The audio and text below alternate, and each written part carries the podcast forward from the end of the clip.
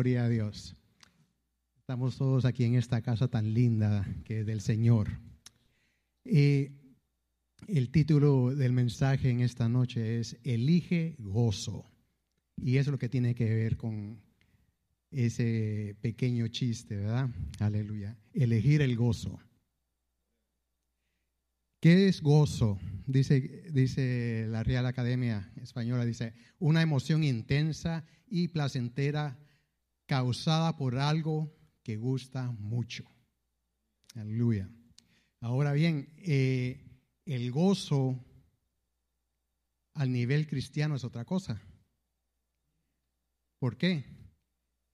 Porque uno está tomando, está eligiendo tener gozo en medio de circunstancias graves. Si nos vamos eh, con la definición que acabo de dar, dice, por algo que gusta mucho. a usted le gusta estar pasando por tribulación. A mí no me gusta estar pasando por tribulación. Eh, yo creo que solo a los masoquistas les gusta estar pasando por tribulación o por problemas, ¿verdad? Pero que cada uno de los que estamos acá, a nadie le gusta estar pasando por tribulación, por estar pasando por problemas. Sí que nosotros elegimos el gozo. Dice en Isaías 61, del 1 al 4, dice, el Espíritu del Señor omnipotente está sobre mí, por cuanto me ha ungido para anunciar las buenas nuevas a los pobres ¿De quién está hablando aquí? ¿De quién se está profetizando? Se está profetizando de Jesucristo, ¿verdad? Y él más adelante en el, Nuevo Testamento, él empieza a recitar estos versos. Dice, gracias pastor eh, por permitirme estar acá, aleluya. Quería decir eso, aleluya. Dice, me ha enviado a sanar los corazones heridos a proclamar liberación a los cautivos y libertad a los prisioneros. verso 2, a pregonar el año del favor del Señor y el día de venganza de nuestro Dios, a consolar a todos aquellos que están de duelo. El verso número 3, y confortar a los dolientes de Sión. ¿Quiénes son los dolientes de Sión? cada uno de nosotros. Así que Él vino a confortar a cada uno de nosotros. Me ha enviado a darles una corona en vez de cenizas, aceite de qué? De alegría en vez de luto, traje de fiesta en vez de espíritu de desaliento. Serán llamados robles de justicias, plantío del Señor para mostrar su gloria, que es un roble, un roble, es un árbol fuerte que nada lo tumba, que está ahí, que tiene años ese árbol, bien, bien, bien, ¿cómo se llama? arraigado con sus raíces. Dice, reconstruirán las ruinas antiguas y restaurarán los escombros de antaño. Repararán las ciudades en ruinas y los escombros de muchas generaciones. Ahora, estos versos son bien tremendos. Eh, yo en esta noche no, les voy a hablar de nada nuevo que ustedes no hayan escuchado.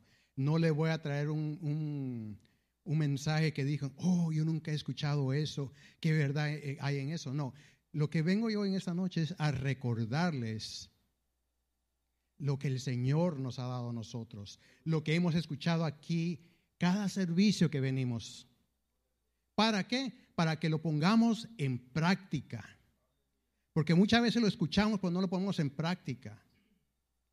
Así que en esta noche nosotros vamos a escoger el gozo a través de qué? De la oración. Vamos a ver aquí más adelante, dice en 2 Corintios 6:10.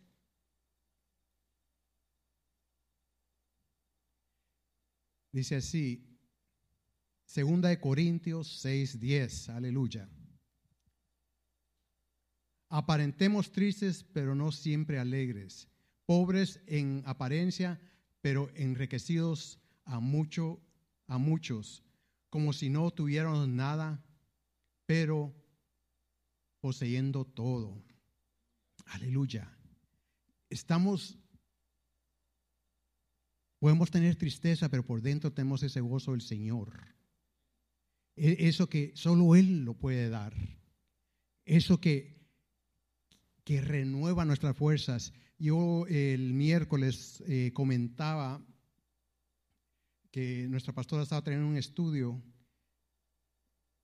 y, yo comentaba que eh, la semana pasada yo andaba con, con, mucha presión, mucha tensión del trabajo y, y de unos eh, que estamos tratando de comprar una casa y, hay muchas eh, cosas que están pasando, pero y me sentía cansado y me sentía agitado y, y sentía una opresión bien fuerte yo. Y lo único que se me vino a la mente, estaba en el trabajo, eh, fue un día miércoles de servicio de oración, lo único, el único anhelo que yo tenía en, mi corazón era venir a, la iglesia. Tenía una sed por estar acá yo en el servicio de oración, que eso era lo más importante para mí. Eh, aunque a veces yo eh, vengo tarde del trabajo, pero yo tenía ese deseo, yo quiero llegar al servicio. Necesito estar en ese servicio. ¿Y por qué? Porque aquí vengo yo y me presento delante del trono de la gracia, delante del Rey de Reyes y el Señor de Señores, el cual viene y nos abraza, nos cobija, nos trae paz en medio de aquella angustia. El que rompe esas cadenas, como decían en los versos que acabamos de leer. El que, el que trae libertad a nuestras vidas. E, ese cansancio, esa opresión, el Señor me la quitó en esa noche.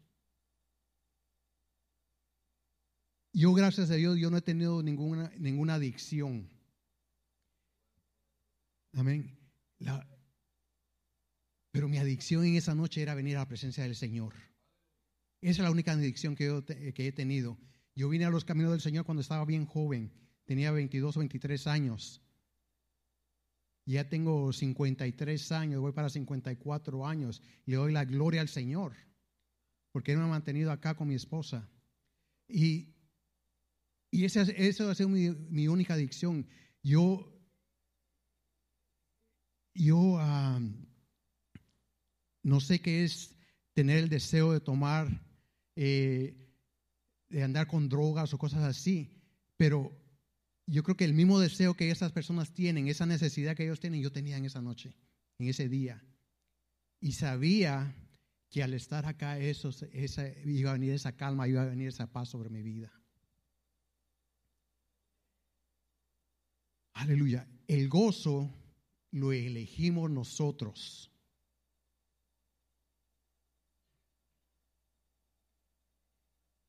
Y para tener gozo tenemos que elegir el gozo.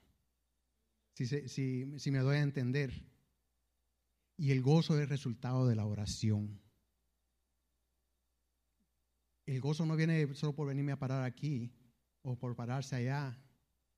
No, necesita que se trabaje, amén, venir delante de la presencia del Rey de Reyes y Señor de Señores.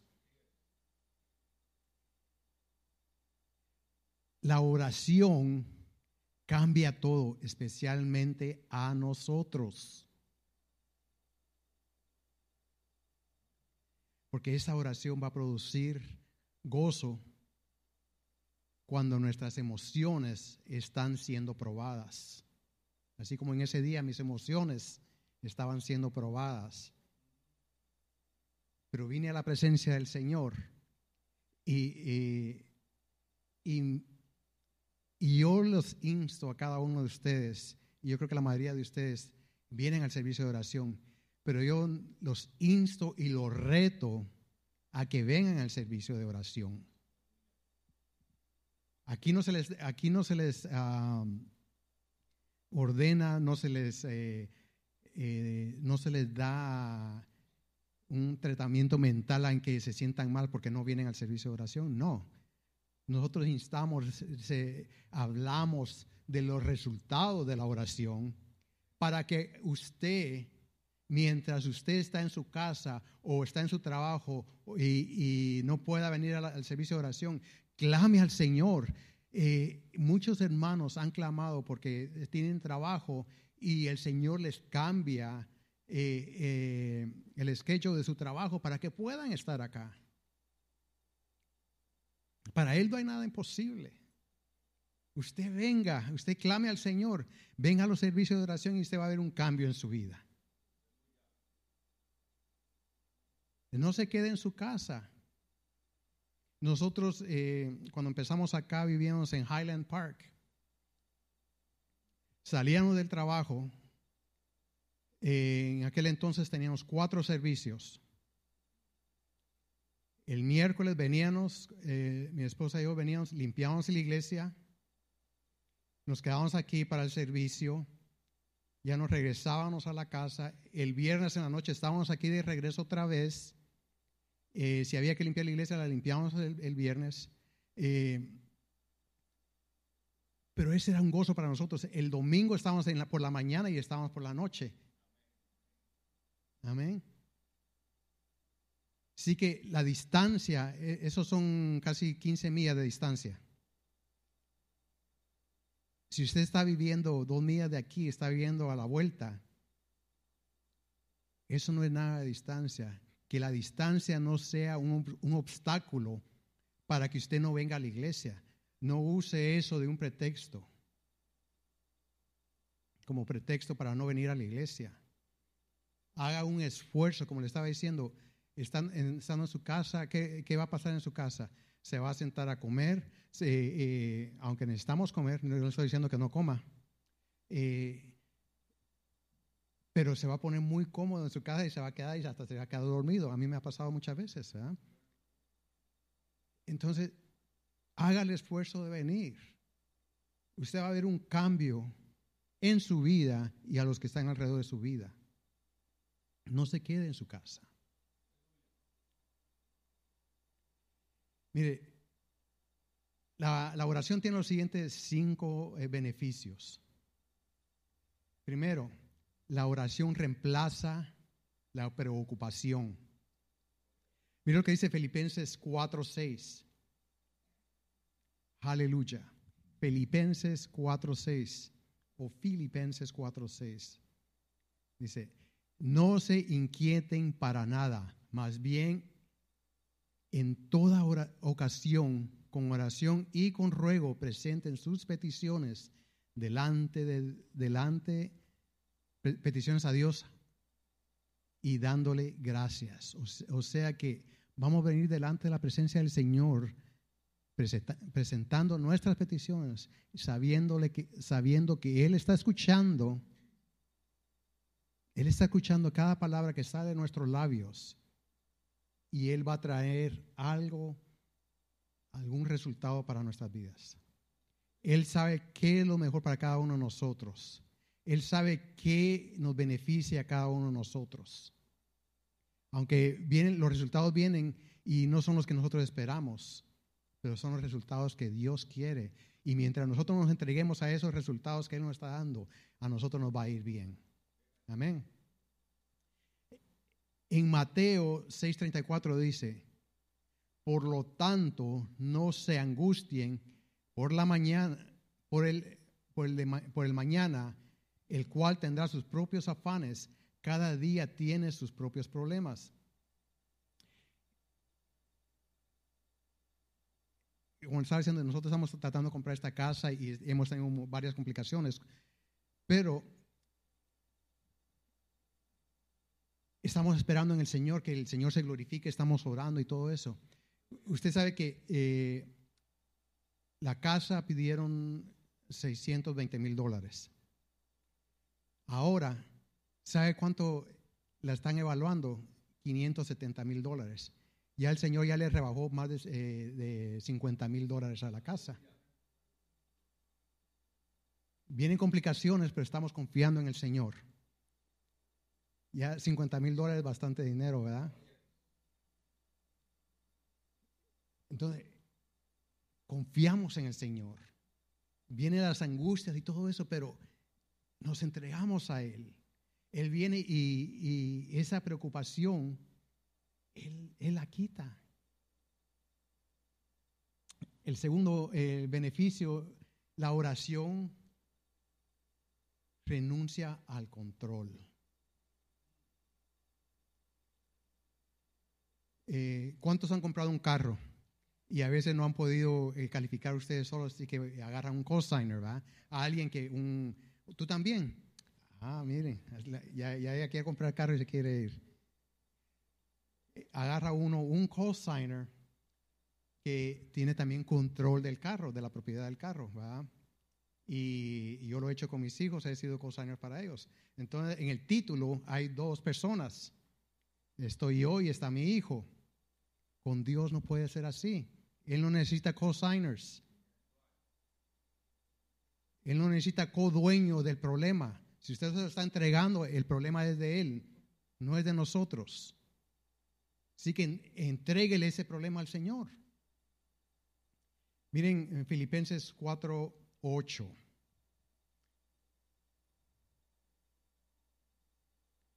Perdón, 4, 6.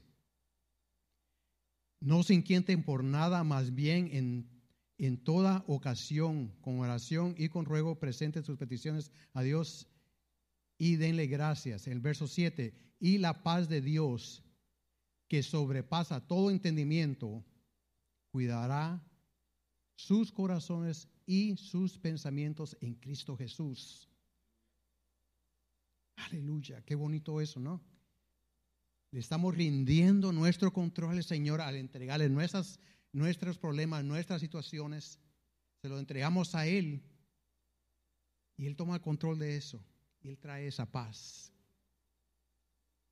Como estamos diciendo, este, el, gozo del mundo es muy diferente al gozo del, del, cristiano.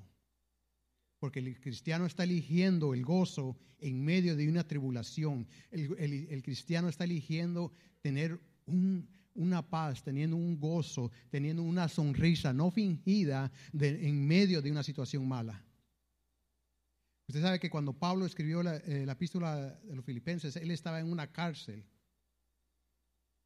Y no una cárcel como ahora en las que están acá, que tienen televisión, que eh, se molestan por algo y ya ellos pueden reclamar. La cárcel de ellos eh, era literalmente un calabozo, ¿va? Era una, una, tumba y se iban hasta abajo y ahí los tenían encadenados donde estaba húmedo, estaba mojado, eh, estaban pasando frío y sabe qué no animal aparecía ahí. ¿Y, qué, es lo que, qué es lo que dice Pablo a los filipenses en medio que cuando él está encadenado? No se inquieten por nada, más bien en toda oración con oración y ruego presenten sus peticiones a Dios dándole gracias. Mientras él está en la prisión, él está diciendo, le estaba animando a los, a los hermanos que no están en la prisión. Aunque ellos en ese tiempo estaban pasando por tribulaciones también, pero él, a él, a, él, ese, eh, Pablo era un hombre que cualquiera uno de nosotros ya hubiera tirado la toalla. Para empezar su ministerio quedó ciego cuando eh, el Señor se le presentó a él. Tenía unas escamas sobre sus ojos, quedó ciego. A él lo apedrearon.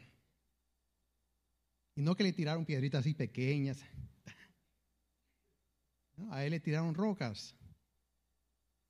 Yo una vez, yo creo que les conté que eh, le abrí la cabeza a un niño con una piedra. Y ahí me andaba escondiendo yo para que mi mamá no me pegara. Pero una piedra causa bastante daño. Puede matar a una persona.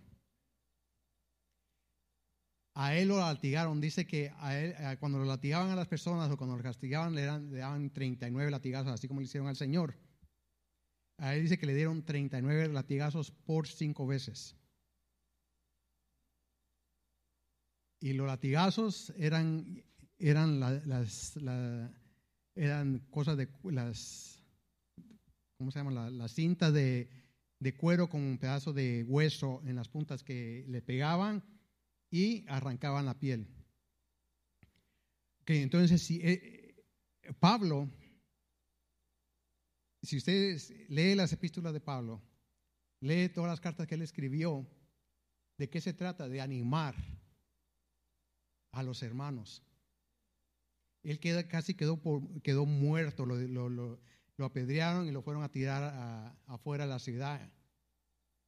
Casi quedó muerto. Entonces, como una persona que está pasando por tanta tribulación, por tanta angustia, tanta de fama, puede motivar a otros si no es con la fuerza del Señor, si no es a través de la oración que el Señor le da a uno, que a través cuando uno va a la oración. El Señor es bueno, hermanos. Así como Pablo está, lo motivaba a ellos, yo los, movi- motivo ahora y los reto a que vengan a los servicios de oración. Y yo no estoy hablando porque quiero que se llene la iglesia los miércoles, no. Yo quiero que ustedes tengan el gozo del Señor en medio de las pruebas. Que experimenten ese gozo. Yo sé que cada uno de nosotros lo hemos experimentado, pero ah, muchas veces no lo estamos practicando. Dejamos que la situación tome control de nosotros. Y no dejamos que el Señor tome control de nosotros, de esa situación. Nosotros le otorgamos ese poder a la situación, a nuestras vidas. Y nos amarra, nos agobia. Eh, ¿Sabe cómo es eso? ¿Usted ha visto a la gente que se pasa enojada por nuestro presidente? Que sol- siempre maldiciendo a, nuestro presidente. Yo conozco personas así. Que esas personas hasta, ¿sabe hasta qué punto llegan? Que el password que tienen, dicen, eh, voten al, presidente, eh, ¿cómo se llama? Eh, Trump. Que le hagan impeach President Trump. Ese es, el, ese es el password. ¿A qué punto llega una persona que, porque ahora, ¿quién tiene control de esa persona? ¿No es Trump prácticamente? Odian tanto a Trump, pero esa persona le está dando el poder a Trump. Y, y así hacemos muchas veces nosotros, que le entregamos el poder a la situación, al problema, y nos controla, nos agobia, no podemos dormir, eh, empezamos con ansiedad. Porque hemos otorgado ese, ese poder que nos controla a nosotros, la situación, en vez de dejar que el Señor tome control de esa situación. Aleluya. Está poniendo bueno esto.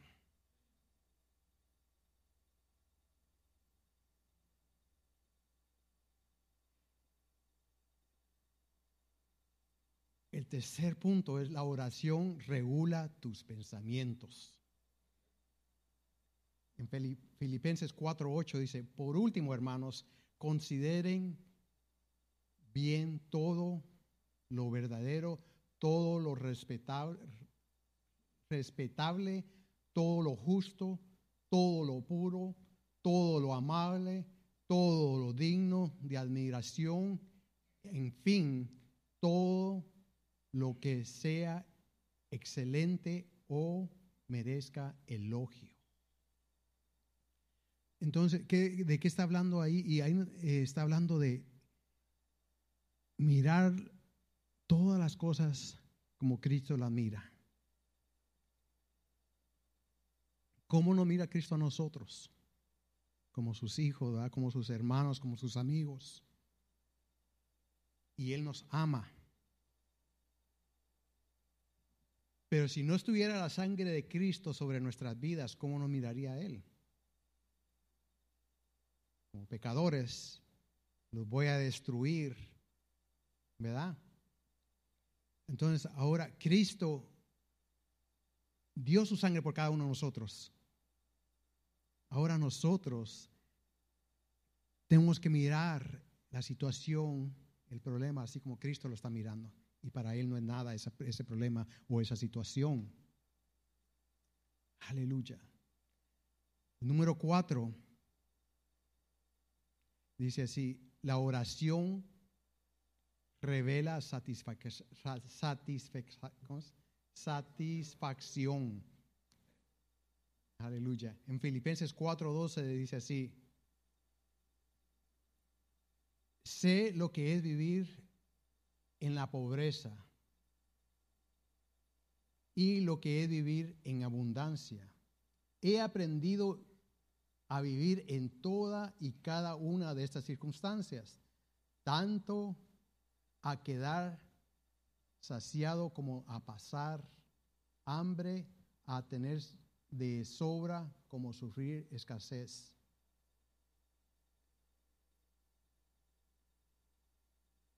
¿Quién ha pasado hambre? Yo cuando era pequeño yo pasé hambre. Yo sé que es tener necesidad de comer. Eh, pero también sé que es tener el gozo del Señor. ¿De qué creen que se agarraba eh, eh, Pablo? Él sabía que en medio de todas esas circunstancias, el Señor iba a suplir. Él tenía esa satisfacción que el Señor estaba con él, que el Señor no lo iba a abandonar. Y él iba a suplir todas sus necesidades. Y las suplió. A él le ofrecían darle dinero y él decía, yo no necesito dinero.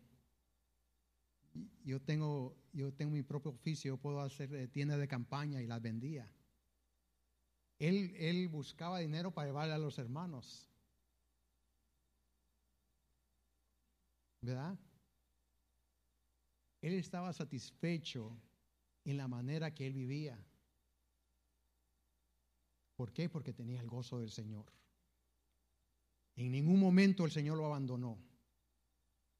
Ahí en la cárcel más fea, más horrible en la cual él estuvo, el Señor estaba ahí con él. ¿Por qué cantidades, hermanos, que, que registra la Biblia, que registra el libro de los Hechos? Mientras estaban encarcelados, ellos alababan y glorificaban al Rey de Reyes y Señor de Señores. ¿Por qué?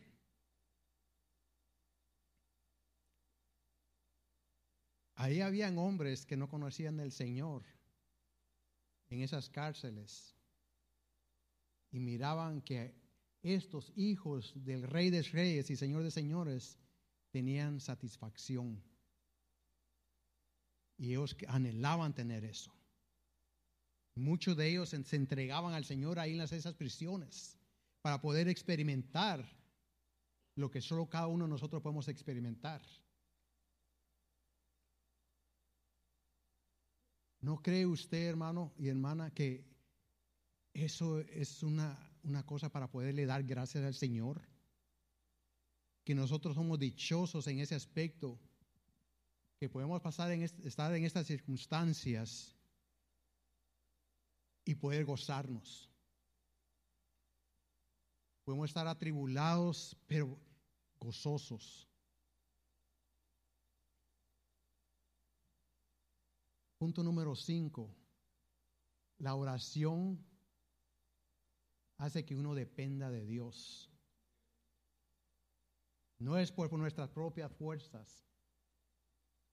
Mire lo que dice en Filipenses 4, 13 y el, y el 19 dice, todo lo puedo en Cristo que me fortalece. No es por mis propias fuerzas, no es por mi propio esfuerzo Muchas veces, y, aquí viene, tiene que ver con lo del control, si nosotros le hemos rendido el control al Señor, reconocemos que Él nos ha dado habilidades a nosotros para poder hacer muchas cosas.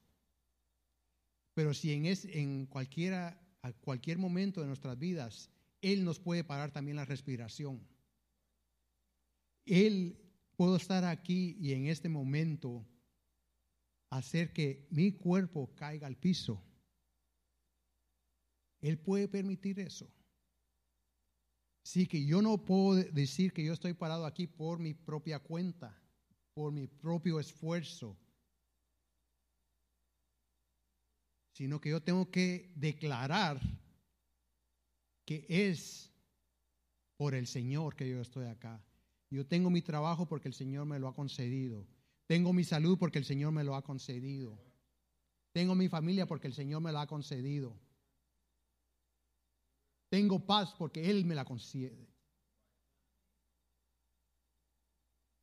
Hay muchos beneficios.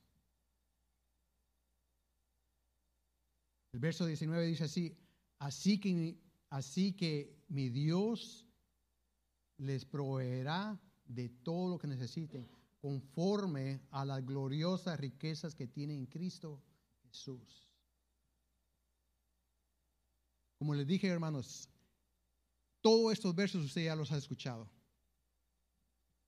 Ya los 30 años que, tenemos, que tiene esta iglesia, aquí se ha predicado de eso, a izquierda, a derecha. Pero ¿cuántas de esas predicaciones nosotros las hemos, las hemos aplicado a nuestras vidas? Nuestro pastor es un gran maestro y nos ha instruido de una manera tremenda. Nos ha traído palabra, nos ha traído maná del cielo a cada uno de nosotros. Pero nosotros lo estamos desperdiciando. Usted sabe que hay mucha gente afuera que escucha a nuestro pastor y ellos desearan estar acá. están los testimonios. Y nosotros acá, yo no sé si es que nos hemos acostumbrado y, y es algo normal, ya eh, nos hemos acomodado, como le estaba diciendo, cuando uno llega a la casa, llega cansado, se sienta y se queda dormido. Yo creo que eso pasa aquí en esta iglesia. Es tanto lo que se nos ha dado a nosotros, tan, eh, tanto pan bueno, fresco, y ya nosotros ya no lo aprovechamos. Tenemos que despertar y aprovechar ese pan y ponerlo en, en acción. Amén. Mire lo que dice el Salmo 94. Y ya vamos a terminar aquí, hermanos. Salmo 94, versos 18 y 19. Dice, no bien de Siria no bien decía, mis pies resbalan cuando ya tu amor, Señor, venía a mi ayuda. Estaba por caer y ya el amor del Señor ya venía a rescatarlo. Ya apenas iba a clamar a él, Señor, ayúdame. Y ya el Señor ya estaba ahí para ayudarlo. Qué bonito eso, ¿no? En medio de ese momento, cuando iba a caer, ya el Señor ya estaba ahí para agarrarlo.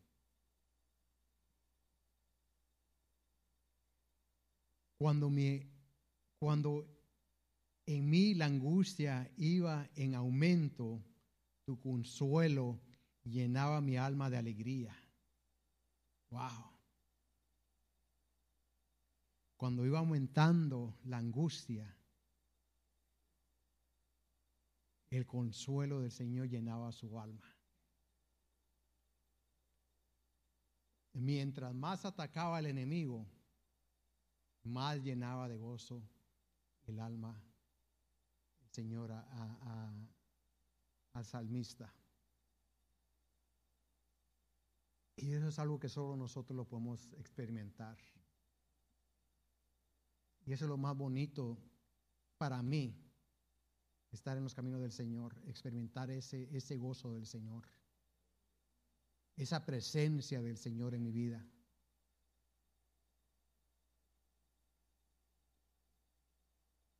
La oración no mueve a Dios hacia nosotros, sino que la oración nos mueve a nosotros hacia Dios. ¿Verdad? Vamos a puestos en pie, hermanos. Aleluya.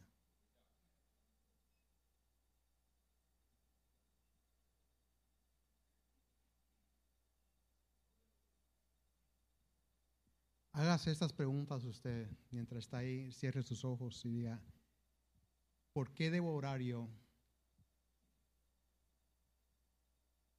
¿Qué impacto tiene la oración en mi vida?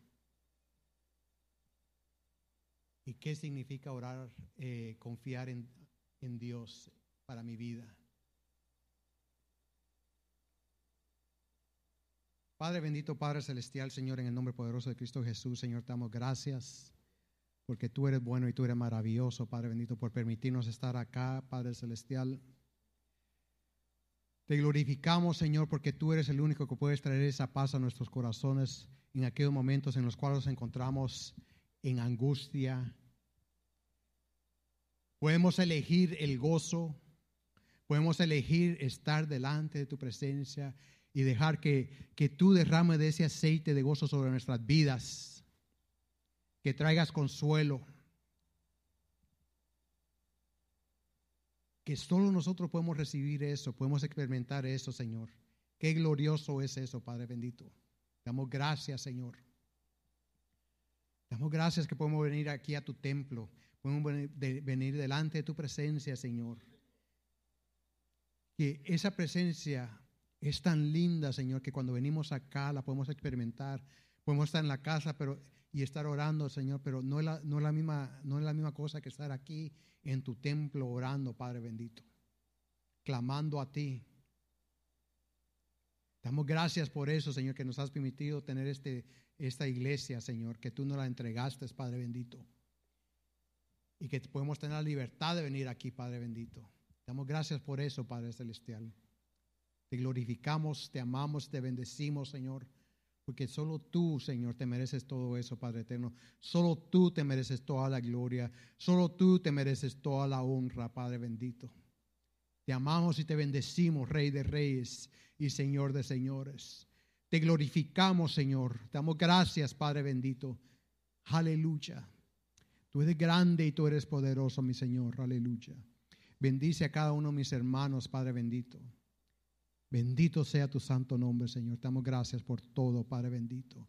Rendimos todas nuestras preocupaciones, rendimos todos nuestros problemas a ti, Señor, que tú tomes control, Padre bendito. Y sabemos, Señor,